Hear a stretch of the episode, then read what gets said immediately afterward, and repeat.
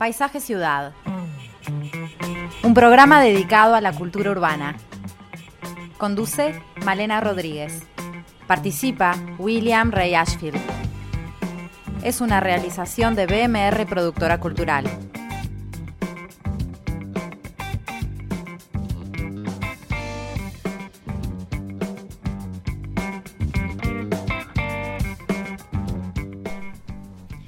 Muy buenas tardes a todos, bienvenidos una vez más a Paisaje Ciudad en este día divino. Que bueno, aparte del buen tiempo, cada vez vemos más gente en las calles, a toda hora, en todos lados. Eh, y es importante eh, traer un tema como el de hoy, que es el patrimonio inmaterial y el espacio público. Tenemos novedades en relación a la feria de Tristán Narvaja. Eh, hay otro tipo de novedades también en términos patrimoniales como por ejemplo la que conocimos estos días en relación a la estación de Malabrigo en San José, en el kilómetro 124 de la ruta 23, que fue eh, esta estación ferroviaria declarada Monumento Histórico Nacional, una decisión que fue consecuencia de las iniciativas que llevan hace algunos años grupos de vecinos que se juntan para pensar, para trabajar en pos del el patrimonio.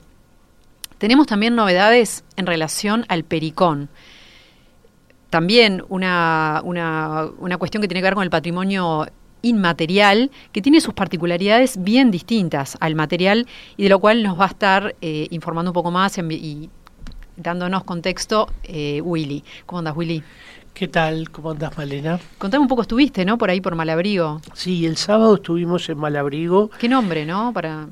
Bueno, es un nombre muy antiguo. Eh, es un nombre muy antiguo. Es un nombre que que conecta con al menos dos siglos de tradición. Eh, ya cuando la Rañaga pasó por aquel lugar en su camino a Paysandú y, que registra precisamente en su diario de viaje, eh, pasa una noche terrible en ese lugar, con frío, con dificultades, con acechanzas de perros y marrones, en fin, una una situación bastante este, dramática o dura por lo menos dentro de ese largo viaje que de por sí es muy duro. Y, no es que él le ponga mal abrigo al lugar pero bueno eh, tiene todos los todos los condimentos para pensar que es un lugar bravo en términos climáticos. Eh, bueno de hecho estaba algo frío pero lo suficientemente claro el cielo como para que fuese el sábado una muy linda jornada. Varias estaciones, ¿no? Han sido declaradas este, patrimonio. Sí, eh, hay ya eh, algunas estaciones que están declaradas Monumento Histórico Nacional. La idea no es declarar, eh, seguir declarando estaciones, pero porque entendemos en parte que el ferrocarril es todo un sistema que quizás no sea demasiado relevante proteger algunas estaciones en lugar de otras. Hay estaciones que tienen obviamente más valor. Y esas estaciones eh, tienen más valor quizá porque tienen una tecnología diferente.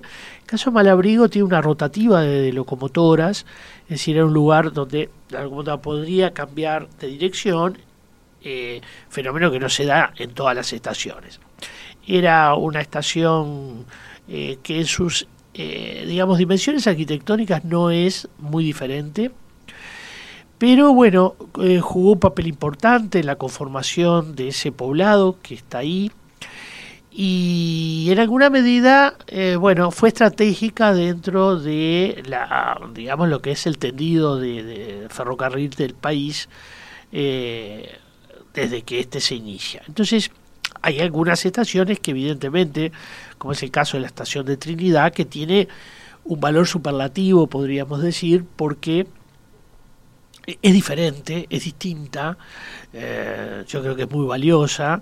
Eh, y, ahí, por supuesto, la estación central u otras estaciones, Paso de los Paso de los Toros, que tienen un valor porque tienen un grado de excepcionalidad. Acá la excepcionalidad eh, tiene que ver mucho con, yo diría, con la apuesta de la población de Malabrigo, eh, el apoyo que dieron organizaciones como CEFU muy vinculadas al, patrimonio ferrocarrilero y por supuesto de algunas personas con nombres propios, como es el caso del doctor Hugo Cereta, que lideró toda una tarea eh, para poner en valor esa estación y ponerla en valor eh, no solamente en términos materiales, porque hubo una muy interesante investigación sobre cómo funcionaba esa estación, investigación que sirvió por supuesto para la restauración de una cantidad de componentes, no, no solo de arquitectura, sino de la, del mobiliario del lugar, eh, y eh, bueno, naturalmente dando cabida a una serie de saberes también inmaterial, materiales, perdón, que tienen lugar en Malabrigo y que encuentran en la estación un lugar ideal para poner esos saberes aplicados a productos, a prácticas, este, y en ese sentido me parece que hay una combinación interesante. Es importante eso que decías de, la comunidad, ¿no? Que, ha estado trabajando y que es algo que se ha dado también en relación a la Feria Tristán Narvaja. Pero antes de ir a ese tema, que tu columna creo que va a tener que ver con eso, quiero que me cuentes un poco sobre el pericón.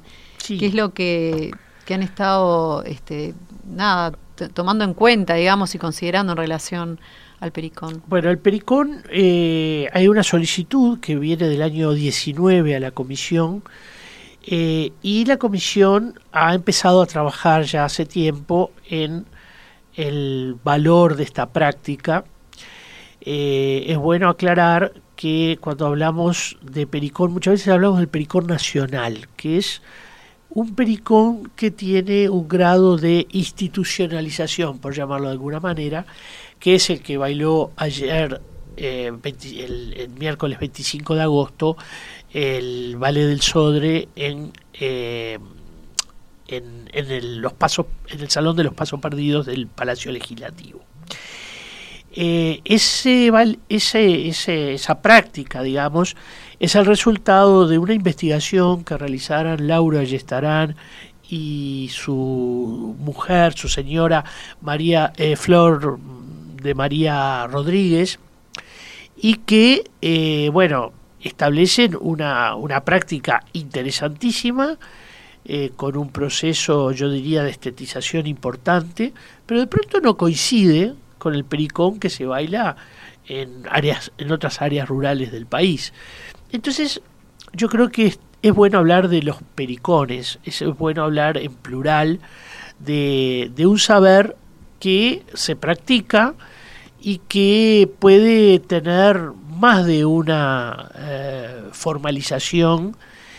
Y bueno, por eso el Departamento de Patrimonio Inmaterial de la Comisión de Patrimonio eh, está también trabajando en reconocer otras prácticas que son diferentes, no enormemente diferentes, pero son diferentes, y que deben ser también, este, digamos, incorporadas a ese, a ese patrimonio inmaterial que será, eh, pensamos que a fin de año, este, cuando se produzca la declaratoria del Pericón como tal.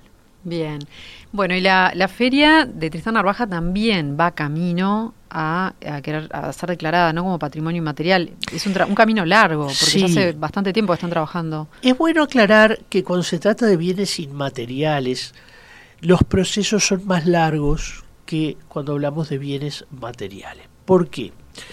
Porque eh, los ecosistemas son a veces muy grandes, hay muchos actores. Eh, si pensamos, por ejemplo, si tomamos el caso de la, de la Feria de Tristán Narvaja, ahí tenemos, eh, digamos, vendedores, vendedores de, de diferentes productos que se atan a prácticas también distintas. Encontramos eh, compradores, coleccionistas, eh, hay también un marco normativo que lo rige, hay relaciones entre el poder político y los feriantes en lo que hace a, establecer acuerdos.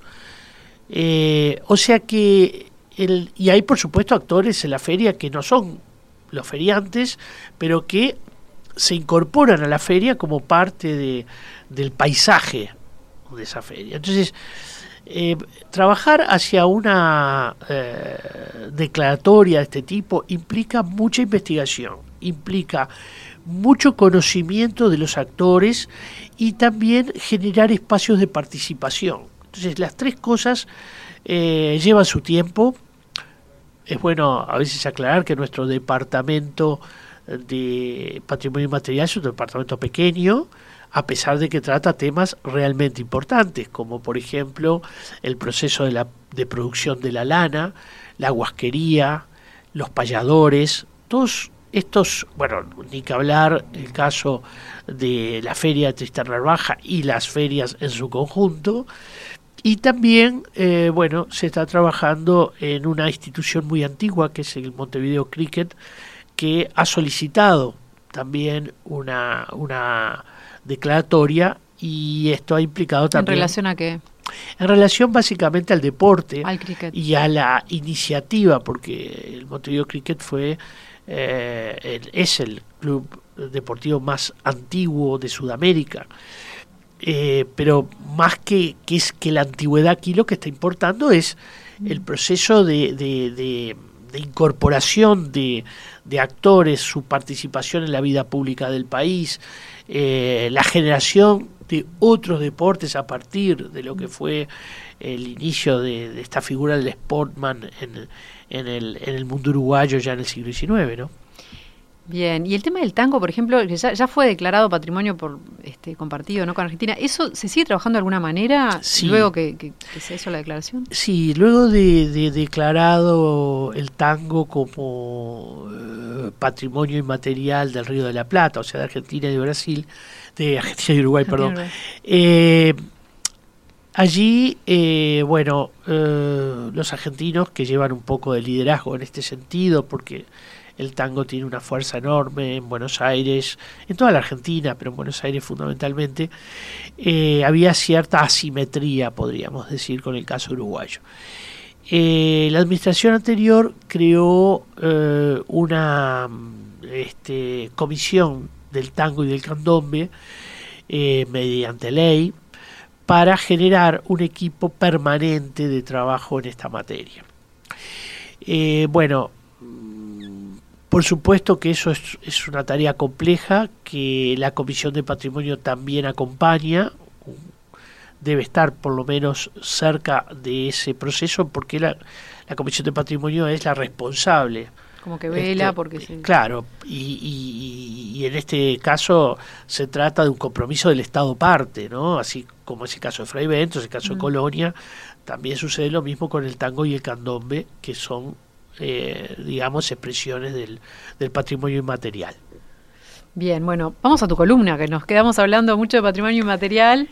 Y ahora vamos al tema que nos convoca, que es eh, la actualización de cómo eh, está funcionando y en qué estado está toda esta este, declaratoria de patrimonio inmaterial para la Feria Tristán Narvaja. Sí, exactamente ese va a ser un poco el tema de nuestro entrevistado, pero yo quería,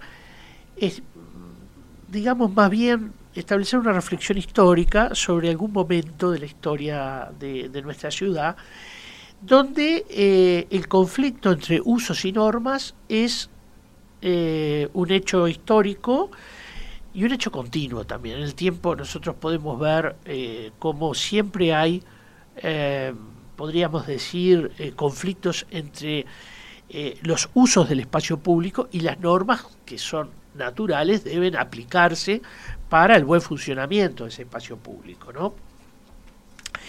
Eh, y este es un fenómeno que no es solo local, es un fenómeno que podemos descubrirlo en, eh, desde la plaza medieval a la plaza renacentista, donde siempre existen esos, esos conflictos, esas, esas diferencias, podríamos decir, entre quien establece la norma y quien hace uso del espacio.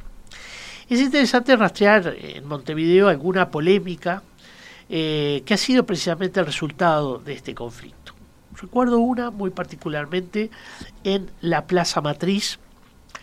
Eh, la Plaza Matriz, ustedes saben que no, no, no, no, alcanza la imagen que tiene hoy hasta bien entrado el siglo XIX, eh, porque la plaza era un espacio abierto, un espacio sin fuentes, sin árboles, este, a lo largo de todo el siglo XVIII y gran parte del XIX, eh, tal como la podemos ver en un grabado de Bartolomeo eh, del año 36, donde uno no ve ni siquiera pavimento, ni siquiera hay eh, lo que podríamos llamar este, una suerte de, de nivelación de la plaza, ¿no? Una plaza muy rústica, podríamos decir, donde la actividad de venta, piensen en un tiempo donde no hay heladeras, ¿verdad? Donde mantener eh, la fruta implicaba comprar en menor cantidad y comprar todos los días, ¿no? Frutas, verduras, carne salada, pescado. Eh, y eh, evidentemente esto traía muchas veces ciertas dificultades en la sanidad, en la higiene de ese espacio. Y por lo tanto el cabildo decide en algún momento, bueno, controlar esta, este espacio y quizás se le va un poco la mano, podríamos decir, porque se le ocurre construir sobre la plaza una serie de cuartos eh, que se llamarán las recubas, porque tenían a su vez columnas delante de ellos para dar sombra a quienes están realizando las compras. Y para ellos se le... stands? Sí, eh, ese sería un anglicismo, un anglicismo y este que que me parece no corresponde a este tiempo de la colonia, pero sí, eran stands, eran stands colocados. Stands de material. Claro, absolutamente edificados. No eran Eran dos líneas de recobas eh, con sus cuartos y delante, digamos, en, en una intención de, calificar estéticamente esos cuartos, se generaba un espacio aporticado. Bueno, eh, todo es hijo, digamos, de una mirada un poco eh, ilustrada de intentar ordenar la actividad pública a través de la arquitectura.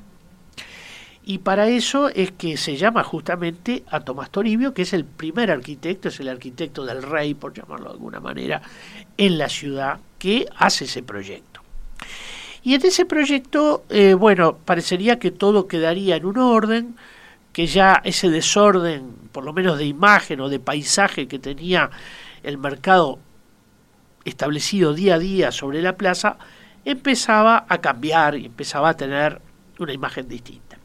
Sin embargo, aunque empezaron los trabajos de, de construcción de estas recobas, se interrumpe porque la población se levanta contra esas recobas y dice, no queremos estas recobas porque estas recobas vienen a traer muchos problemas. Primero, a limitar el número de feriantes o de vendedores. Eh, solo habría tantos feriantes como números de cuartos se iban a colocar sobre la Aparte, una construcción es como que pierde el carácter, ¿no? De, feria. bueno, además, en términos de, de construcción, alguien que va a liderar a estos vecinos y a estos feriantes, que será el sacerdote eh, José Manuel Pérez Castellanos, dirá que justamente la colocación de estas recobas eh, exagera la estructura de la plaza e impide una cantidad de actividades más libres, como por ejemplo las corridas de toros, como por ejemplo las procesiones religiosas, como por ejemplo el paseo del estandarte real, que eran todas actividades eh, frecuentes en la vida colonial y muy valoradas. con otra frescura, ¿no? Sin duda, sin duda. Este, ahora porque algo móvil le quita vida, es como que Claro, exactamente. Algo muy móvil y ese término mm. que usaste, Malena, es el término que va a usar Pérez Castellano. Al referir a la plaza dirá, esto es un teatro móvil, no admite elementos que estructuren mm. u endurezcan mm. la actividad en el sitio, ¿no? Y a mí me parece que es una discusión muy interesante porque en realidad en ese momento se están planteando dos miradas sobre el espacio público. La mirada que viene de la tradición anterior, la tradición, yo diría, de la fiesta barroca, del espacio barroco, que es un espacio multifocal que admite una cantidad de actividades en el mismo sitio, a veces coincidentes, a veces no, eh, frente a un orden mucho más ilustrado, higienista, sanitarista, ¿verdad? Que es el que el, nuevo gobernador le quiere imponer a ese lugar. Y bueno, eh, por supuesto que entre medio hay algunos problemillas.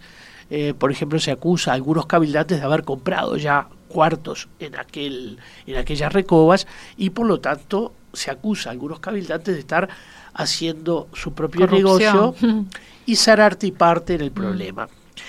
Bueno, esto pasa a, ser tratado directamente al, al, virrey en España y luego al rey, al virrey, perdón, en Buenos Aires y al, rey en España, llega hasta las últimas consecuencias y finalmente se prohíbe. Y es interesante eh, esa cuestión, ¿no? De, de cómo un espacio público es un espacio siempre de conflicto, es un espacio eh, valioso hasta en el conflicto, yo diría, ¿no? Este, porque se contraponen distintas miradas, eh, pero igualmente debemos asumir que el espacio público siempre requiere normas. Bien. Bueno, ya tenemos mensajes. Eh, muchas gracias por el trabajo que están haciendo. Soy parte de la feria desde mis 15 años, hoy tengo 41. Participé de uno de los talleres que se pudo realizar antes de suspender presencial con la Comisión de Patrimonio. Hace unos días tuve el puesto en la mesa de convivencia quincenal en la Intendencia de escuchar a Leticia Canela actualizando y detallando en qué está el estudio. Se nota el amor que le ponen a su trabajo. En lo particular estoy ansiosa por recibir nuevamente visitantes extranjeros. Nos dedicamos a los recuerdos para turistas. Gracias, Carolina. Otro mensaje. Estupenda la tarea de Cosano, que ahora le vamos a recibir, a, eh, a Ricardo Cosano, justamente. Eh, y el colectivo Tristán Narvaja. Supimos trabajar por los 150 años Colman. Bien, vamos a un corte y ya estamos recibiendo a Cosano y vamos a adentrarnos en el tema Tristán Narvaja.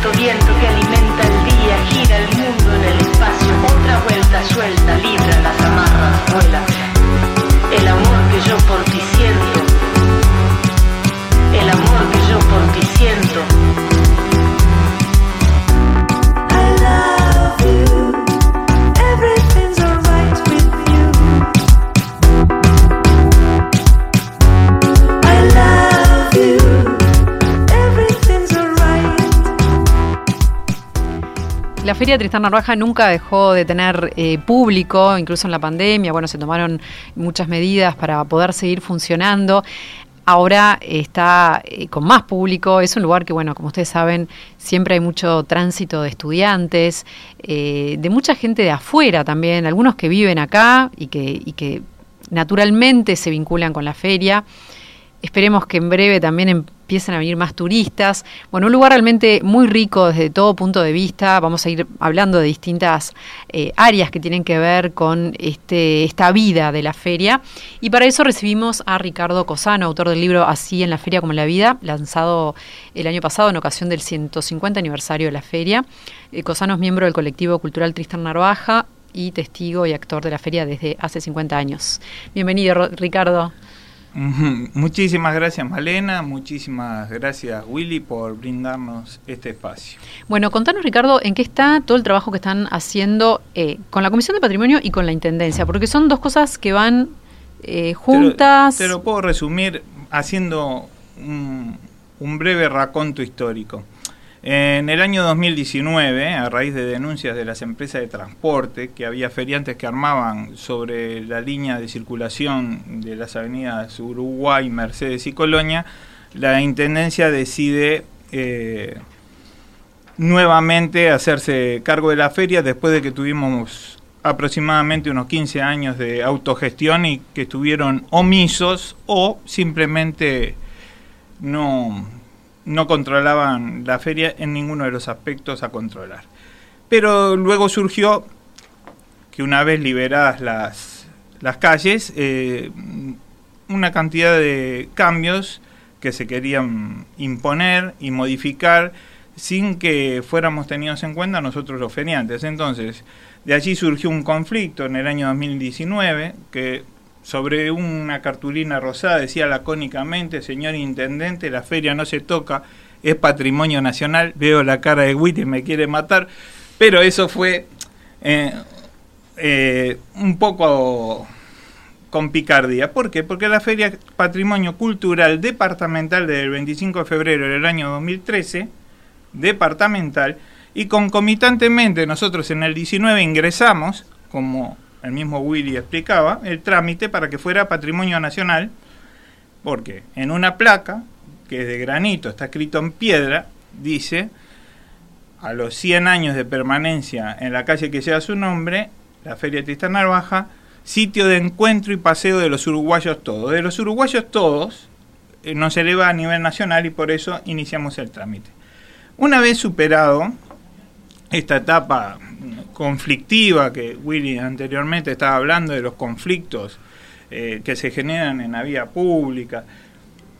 Los conflictos son todos subsanables. Empezamos a dialogar con las autoridades de la Intendencia cada vez más eh, profundamente y cada vez eh, con mayor dedicación para tratar de solucionar el tema, porque es lógico, y es muy obvio que no se puede armar sobre la calle donde circulan ómnibus por los peligros que esto podría ocasionar, entre otras cosas. Pero no es lógico que se quisiera tematizar la feria, separarla por rubros, o sea que gente que estaba hacía 20, 30, 40 años en una esquina la pasaran a otra por tratar de organizar la feria por rubros, que se le achicara el tamaño del puesto.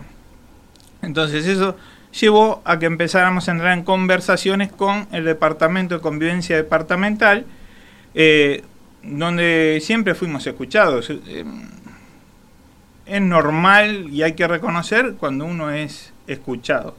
Muchos de los planteos este, fueron tomados en cuenta, otros todavía no.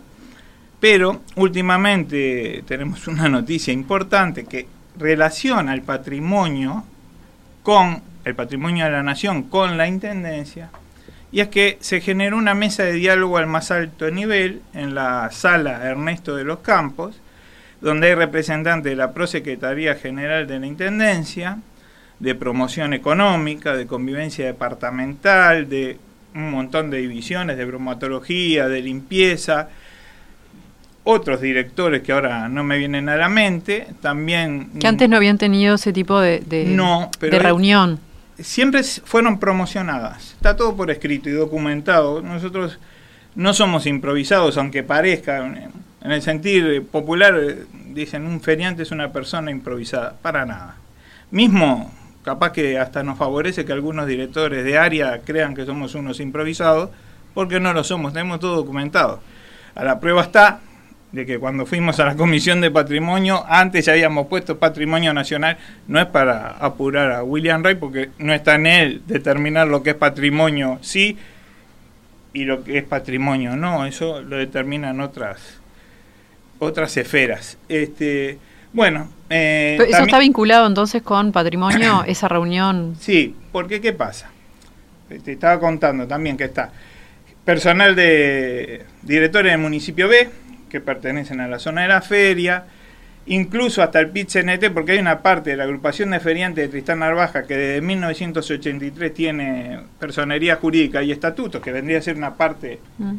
eh, sindical afiliada al pit pero hay otra parte que es cultural, porque está la cultura de la feria, la cultura de ir a recorrer la feria, de los encuentros que en su juventud Willy tenía. Pues, digo, y, puede comentar más adelante en algún otro programa, de, ir, recorrer, comprar cosas, coleccionar cosas, es una, una parte cultural. Y como la feria es patrimonio cultural departamental, no es propiedad ni de los feriantes, ni propiedad de la Intendencia, propiedad del departamento, ese patrimonio, hay que tratarlo con sumo cuidado. Para eso, sé que la Intendencia hizo un esfuerzo grande, fíjese toda la cantidad de directores que puso a disposición para esta charla. La próxima reunión es el día 2 de septiembre. En esta última de, agosto estuvo la antropóloga Leticia Canela, donde hizo una exhibición en PowerPoint y nos contó y nos ayornó de cómo va el trabajo para la patrimonialización a nivel nacional. Incluso estaba la directora de Cultura de la Intendencia, María Inés Ovaldía, que también prestó mucha atención y se están poniendo las pilas en tratar, no se estamos poniendo entre todos, en tratar de sacar adelante este recurso, porque es un recurso laboral, es un recurso humano hay 4.200 puestos censados. Pero tratando de entender entre todos y coordinar este lo que estamos manejando, que no es nuestro. Claro. Porque, ¿qué, pasa si mañana deja mm, de existir? Podríamos escuchar a Leticia Canela, ¿qué sí, cómo no.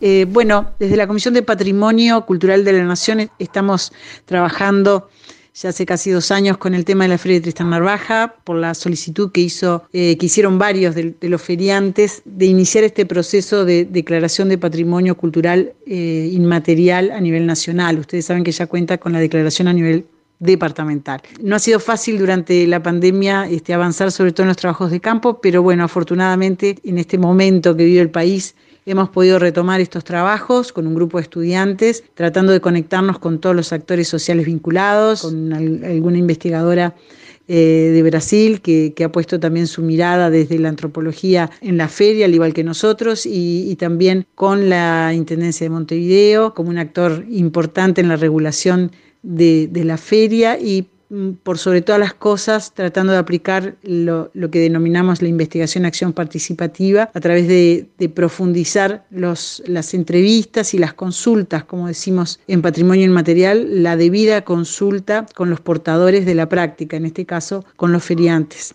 que es este, la razón de ser que tiene el patrimonio inmaterial. Así que en este momento estamos profundizando los estudios que veníamos realizando para tratar de terminar nuestro inventario de la feria y bueno, someterlo a consideración de, la, de la, comisión propiamente para eh, su posible declaración como patrimonio cultural inmaterial. Es un proceso complejo, es, es un espacio muy dinámico, muy cambiante, muy rico y por lo tanto, bueno, tenemos que, tener este, una mirada muy amplia y, dedicar el, tiempo que merece la Feria de Tristán Narvaja. Trabajando estamos y, les iremos informando a medida que, podamos avanzar en el tema. Contanos que, eh, cuál es eh, la idea al trabajar con la antropóloga brasileña Claudia Gularte. Bueno, te voy a contar algo, esto parece de película. Cuando estaba armando el libro, que tenía los capítulos escritos y viendo el orden que le iba a dar, eh, uno necesariamente tiene que cruzar informaciones para verificar y validar lo, que va a poner en el libro y referenciar a las personas dónde lo dijeron y en qué momento lo dijeron. En ese momento me encuentro con un artículo que me explotó la cabeza. Tristán Narvaja, La Feria de los Mundos Paralelos, escrito en portugués. Esto no es demencial. Y empecé a leerlo, eh, era la tesis de la maestría en antropología de Claudia Cardoso Gularte, y la verdad que me fascinó porque siendo una persona extranjera, a pesar de haber estado en la Feria de Tristán Narvaja varias veces, teníamos visiones casi que iguales de casi que las mismas cosas y en algunas diferentes porque por supuesto Leticia como profesional y ella como profesional tienen una mirada más aguda. ¿Y qué, qué, te pareció, qué te llamó la atención de esa mirada diferente, sobre todo de alguien de afuera, no? Ah, me, me, fascinó. ¿Qué, tipo de cosas, por ejemplo, decía? Eh, es que coincidimos casi que totalmente en todo. Pero justamente lo que no, lo que no coincidían. En lo que no coincidimos. En lo que no coincidimos es en algo genéticamente uruguayo, es que nosotros nos tiramos a menos siempre. Vemos como poca cosa o le damos poco valor a lo nuestro, pero un extranjero con una mirada desde fuera, como lo tiene Claudia, valoriza enormemente cosas que a nosotros se nos escapan y pasamos desapercibidos, como la convivencia entre personas, entre puesteros, las cosas naturales de la vida y los saberes y quehaceres, naturalmente, que nosotros lo damos por hecho, pero ellos le dan un valor porque no lo tienen del mismo modo en Brasil. Y eso me fascinó. Bueno, quedó por ahí. Hasta que hace poquitos días, ¿eh? 60 días, poquito más, 21 de junio, Alicia Borri, que es una amiga en común que tenemos, me dijo, eh, Claudia quisiera contactarse con usted para tratar de hacer algún trabajo en conjunto desde el punto de vista antropológico, ya que no se puede desplazar por temas pandémicos a Uruguay. Igual creo que en octubre va a quedar liberado ese tema y va a venir. Este, nos pusimos en contacto inmediatamente. Fueron dos meses que estamos hablando prácticamente que todos los días. Estamos intercambiando documentación y experiencias y estamos haciendo recorridas virtuales, que hoy la tecnología lo permite, no presenciales, y ella las va a corroborar en campo presencialmente en octubre. Pero la noticia es que ya está en contacto con Leticia y que estamos todos en contacto y que tenemos idea de que en el futuro poder desarrollar un trabajo muy interesante sobre un mercado particularmente interesante como es la Feria de Tristán Narvaja en su conjunto y respaldado desde el punto de vista académico. Bien, hay muchas historias, leyendas. Por ejemplo, hay eh, una pregunta que mucha gente se hace y es, ¿Estuvo realmente Albert Einstein en la feria de Tristán Narvaja? Pero vamos a dejar esa pregunta picando y se pueden comunicar con nosotros a, nuestras redes, a Instagram, paisaje.ciudad.radio, eh, o pueden mandarnos aquí el 091-525252 y nos vamos al corte escuchando sonidos de la feria.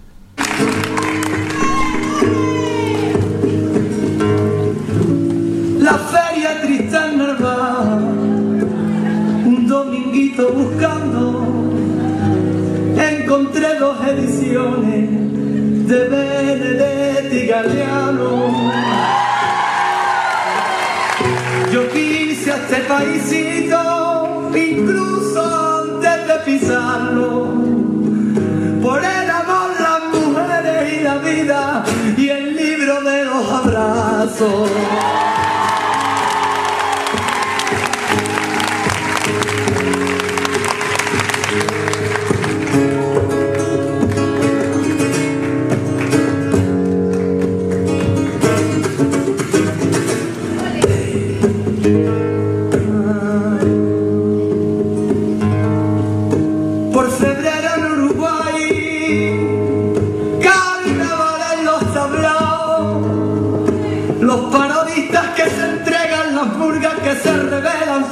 Verdades van cantando. Los barrios Sur y Palermo, empezando las llamadas. Chicos de pique y piano, suena el cantón de uruguayo, se presenta la comparsa.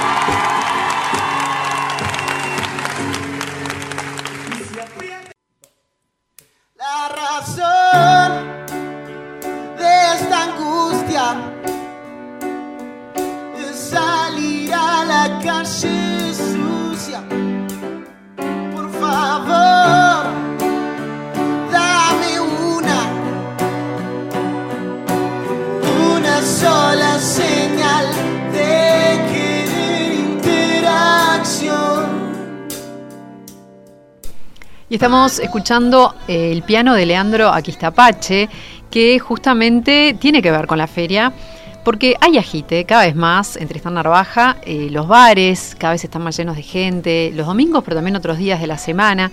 Por ejemplo, el Imperio Bar es un bar anticuario que abrió en 2019, que al principio solamente estaba los domingos, luego se fue extendiendo los fines de semana y actualmente invita a otro tipo de propuestas de martes a domingo. Y justamente Leandro Aquistapache va a estar los eh, va a estar el primer miércoles de septiembre en modo piano, que es este ciclo que va a haber en, Imperio Bar con el tema del piano, un ciclo de shows en vivo todos los miércoles. Y bueno, hablando un poco de lo importante que es tener la mirada de, personas de afuera, eh, vamos a ver qué nos dice el dueño de, Imperio Bar, eh, que es mexicano, Rubén Mantedónico, a propósito de la feria. Potencial que tiene la feria de Tristán Narvaja es el encuentro internacional de todas las cosas y toda la historia de la humanidad. La misma historia de la humanidad recae toda sobre los pequeños puestos que están a lo largo de la calle. Uno puede encontrar desde muebles Luis XVI hasta historias de guerra, historias de paz, historias de amor. Hay libros y hay sentimientos a lo largo de toda la, de toda la feria. Es un, es un gran punto, un gran punto que debe explotarse turísticamente porque eh, en sus calles se alberga toda la historia de este hermoso país de Uruguay. Bueno, el tema de, que hay mucha gente de afuera, ¿no? Eh, mucha gente que se vino a vivir, sobre todo, más que una pena que en este momento no tenemos tantos turistas. Eh, pero tú te referís a la cantidad de inmigrantes nuevos que hay. Hubo una primera oleada de bolivianos, después una segunda oleada de peruanos, algunos retornaron a sus países, otros quedaron. Luego vino mucho dominicano, venezolanos por situaciones de la política en su país, cubanos por situaciones políticas que podría decirse que son un poco que forzados a inmigrar, colombianos también los hay. Y eso sin cambiar la esencia de la feria, porque antes eran españoles, italianos, judíos, armenios, turcos, lo que fuere, fueron recibidas de la misma manera amable, inclusiva como es la feria, como es hoy con los inmigrantes venezolanos, peruanos, colombianos, cubanos. Pero aportaron muchas cosas, aportaron su cocina, sus sabores, sus colores, eh, los aromas, eh, su alegría. Ya hay, ya hay, arepas, ¿no? Hay arepas, y hay tanta, hay arepas, pequeños, eh, chicha, eh, Ruth de la chicha maracucha, eh, de Cómeme, que venden pequeños, arepas, Vanessa, grandes artes culinarios que no se conocían acá y que son ricos, deliciosos y aportan eso que de repente los uruguayos no tenemos, porque también hay que ponerse en la situación que le debe haber pasado a algún uruguayo cuando tuvo que inmigrar de repente, que es bien diferente. El cubano nunca tuvo nada, es una persona muy sufrida, muy poco.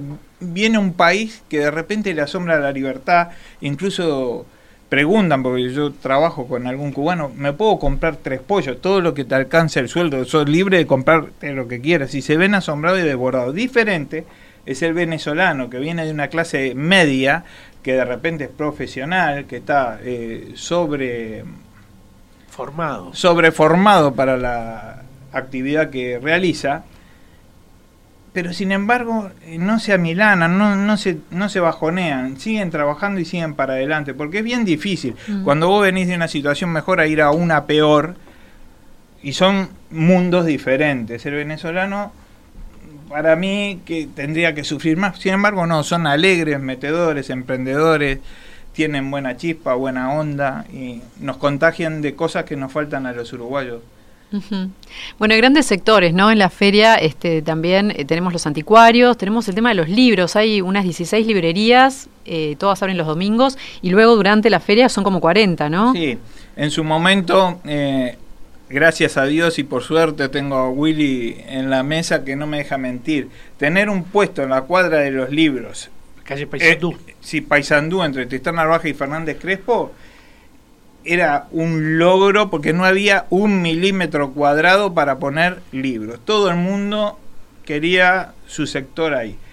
En determinado momento, a mi modo de ver, fue la librería cielo abierto más grande del país y no sé si del mundo, porque es una cuadra, pero cuatro sendas de libros, hacían 400 metros de montañas de libros apiladas donde iba eh, Enrique Amenacegarra, eh, Espínola Gómez, como decía él, y muchísimos más de la cátedra a buscar cosas. Incluso los que eran niños en ese momento, te voy a pasar, eh, Gorsi iba a comprar, hincha de Peñarol, lo puedo decir, ahora me va a matar, iba a comprar en el puesto de Hugo Parma las revistas antiguas eh, de Peñarol y las iba a leer en el bar La Cumparcita cuando tendría no más de 18, 19 años y ni siquiera Sí. eh, se tenía idea de que iba a ser un periodista. Creo que es interesante cómo uno veía también a los dueños de librerías muy selectas, como por ejemplo,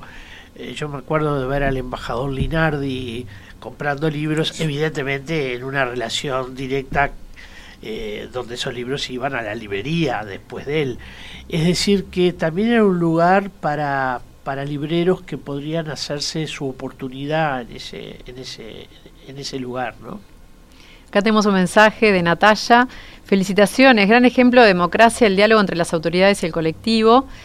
Eh, y bueno, vamos a, recién hablabas de Espino Gómez, vamos a, a- a- contarles algunas novedades. Eh, a 100 años del nacimiento, el Museo Nacional de Artes Visuales, eh, el nacimiento de Espínola Gómez, el museo inauguró la muestra El Mirador Cabante, que es una retrospectiva con 200 obras que abarcan las múltiples facetas de, este artista en las artes plásticas, en la escenografía, en el diseño.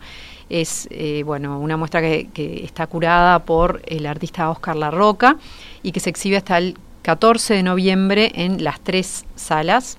Recordemos que Manuel Espinola Gómez eh, nació en Solís de Mataojo y, y bueno, eh, fue una persona muy, muy talentosa que ahora podrán eh, valorar a través de esta retrospectiva que se exhibe en el Museo Nacional Es increíble de Artes Solís de. Mataojo, ¿no? Mm.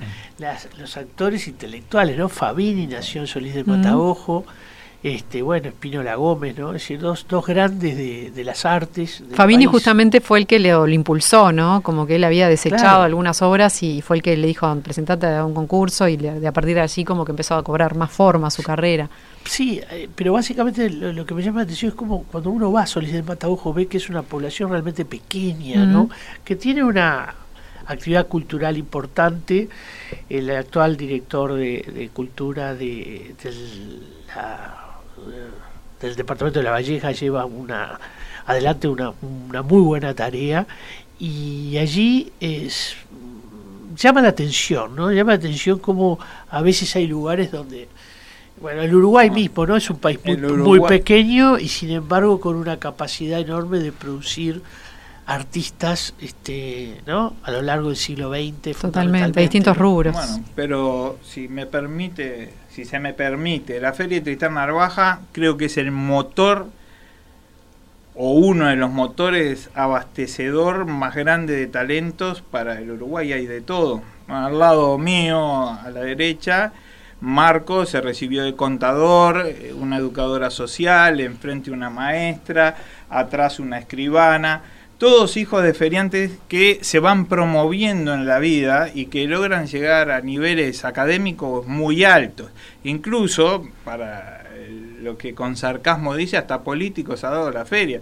Es sabido que Novik se van a gloriaba de haber hecho feria, que Pacha Sánchez también se van a gloriaba de haber hecho feria. Entonces, eh, ver al feriante despectivamente o tenerlo por improvisado, como algunas personas dicen, o para menospreciarlo, hay que tomarlo con pinzas. Hay muchos profesionales salidos de la Feria Tristán Narvaja, muchos artistas salidos de la Feria de Tristán Narvaja, muchos actores que son asiduos concurrentes a la Feria de Tristán Narvaja, uruguayos y argentinos. Ahora, con la pandemia, obviamente no tanto, y el Teatro Estela que lamentablemente eh, estamos haciendo... Sí, que forma parte de la feria. Forma parte de la Y feria. la Estamos- sala Bafarreira está muy cerca también, Sí, ¿no? sí. Se supone que también Pero en algún ahora momento va a tener que Es ver. un eje importante, ¿no? De Mm. la producción. Las librerías son un factor de intercambio, de tertulia, de, de comentario de Mm. libros. Entonces es, y bueno, ni que hablar el Sportman, ¿no? En relación, sí, a la feria, eh, justamente una noticia de la Feria del Libro, la Feria Internacional del Libro, que finalmente se va a realizar en el atrio municipal, eh, porque en algún momento se, eh, se estuvo manejando la posibilidad de que fuera en el viejo mercado modelo, pero finalmente la Cámara Uruguaya del Libro llegó a un acuerdo con la Intendencia para eh, hacerla en el lugar habitual entre el 26 de octubre y el 7 de noviembre. Y una noticia más, les cuento brevemente antes de irnos, hoy hay una arena de debates eh, organizada por el MEC, eh, que tiene que ver con el arielismo. Estamos en el año que vamos a celebrar A las 7 la, la obra de Rodó a las 7 de la tarde. Es este, mm, bueno, este mm, evento, eh, en los cual bueno, se va a homenajear por los 150 años del nacimiento de José Enrique Rodó. Y eh, va a haber varios eh, participantes, va a estar Daniel Mazzone, Elena Motzelewski, y va a estar también Facundo Poncelón y Ramiro Podetti. Así que bueno, los que quieran pueden seguir este, mm, este evento que se va a transmitir en vivo por el canal del MEC de YouTube, YouTube Cultura MEC, y por Facebook Cultura MEC. Así que bueno. Yo personalmente estaré ahí, me interesa muchísimo, conozco a varios de los que estarán exponiendo y debatiendo. Creo que es un es un encuentro para para promover desde aquí, ¿no? Bueno, vamos a tener que hablar de Rodó en algún momento, ¿no? Se Sí, nos viene Rodó, supuesto. Rodó y la ciudad. Vamos a ver cómo lo ya se encaramos. vino Rodó, ¿no? Muchas Está veces, en todos pero- lados. Pero, acá bueno, lo tenemos que tratar también. Quizás más cerca del Día del Patrimonio mm, será más interesante hablar de él. Bien, Ricardo, muchas gracias por acompañarnos hoy. ¿Y lo de Einstein? Lo de Einstein tenemos que, repore- tenemos que re- re- responderlos, ¿verdad? Porque ¿O lo dejamos para otra? No, no, no, ¿Estuvo o no estuvo en la feria? Yo creo que sí, aunque Mena Segarra afirma que un sobrino nieto de la familia que lo hospedó, Rosenblatt, eh, lo había llevado a la... Había corroborado que había ido a la feria por estar hospedado en 18 de julio 1515 a escasos metros de donde se Claro. hacía la feria, que en aquel entonces se llamaba la feria de Yaro, todavía no tenía la denominación de Tristán Narvaja, que tomó el nombre de la calle después. Este, pero como lo dijo el propio Einstein, todo es relativo. Está bien. Muchas gracias. De nada, gracias a ti. Nos vemos la semana próxima. La feria Tristán Narvaja, un dominguito buscando, encontré dos ediciones de Benedetto. Galeano